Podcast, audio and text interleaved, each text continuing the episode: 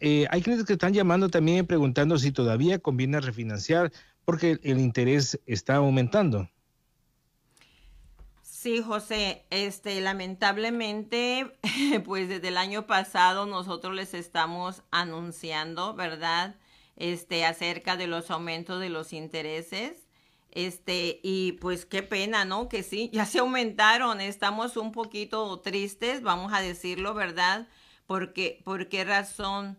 Porque en noviembre, diciembre todavía estábamos ofreciendo el 2.5%, el 2.9%, pero yo les estaba anunciando en todos los programas los que van a refinanciar, refinancien, porque nos están amenazando de que van a aumentar los intereses y efectivamente, este, aumentaron, aumentaron los intereses. Estamos ahorita ya hablando de los 4, 4.5 más. Sin embargo, fíjate bien, Todavía yo me siento muy optimista. Todavía los intereses están buenos porque en el 2018 este, lo que pasa es que nos chiquieron demasiado, nos chiquieron demasiado y pues qué bueno, ¿no? Dicen que todo, todo es bueno en esta vida. Pero en el 2018 nosotros estábamos ofreciéndole a nuestros clientes el 5.5, el 5%. Lo que pasa es que los intereses, pues eh, los ofrecemos basados en cómo está la bolsa de valores. Ellos son los que nos ordenan en cuánto debemos nosotros ofrecer a nuestros clientes los intereses, ¿verdad?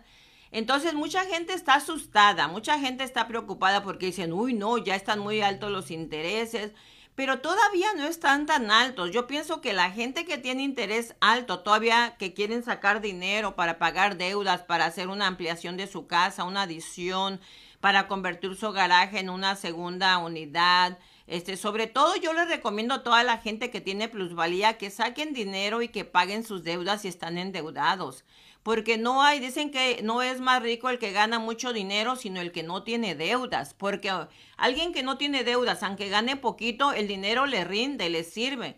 Pero la gente que está endeudada, por más que gane, no le rinden sus ingresos. Entonces, yo le recomiendo a la gente que tiene muchas deudas que paguen sus deudas, que refinancien, paguen sus deudas y que se queden con su puro pago mensual para prepararnos, porque no sabemos qué viene adelante, no sabemos en realidad, miren, ah, yo he escuchado a muchos economistas que se dedican a todo lo que es evaluaciones y manejo de dinero y pues hasta ellos andan medios perdidos, ahorita no sabemos cómo viene la situación.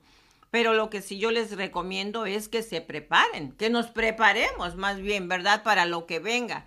Entonces, yo lo sugiero a todo mundo que tiene plusvalía que hagan uso de esa plusvalía para que generen ingresos o para que paguen sus deudas.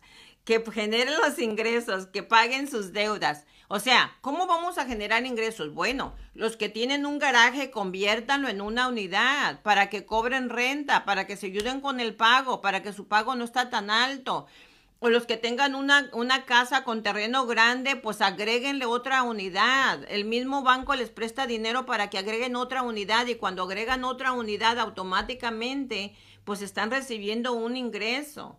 La otra manera es, pues paga tus deudas, quítate todas las deudas que tengas y quédate con nada más con el pago de la casa.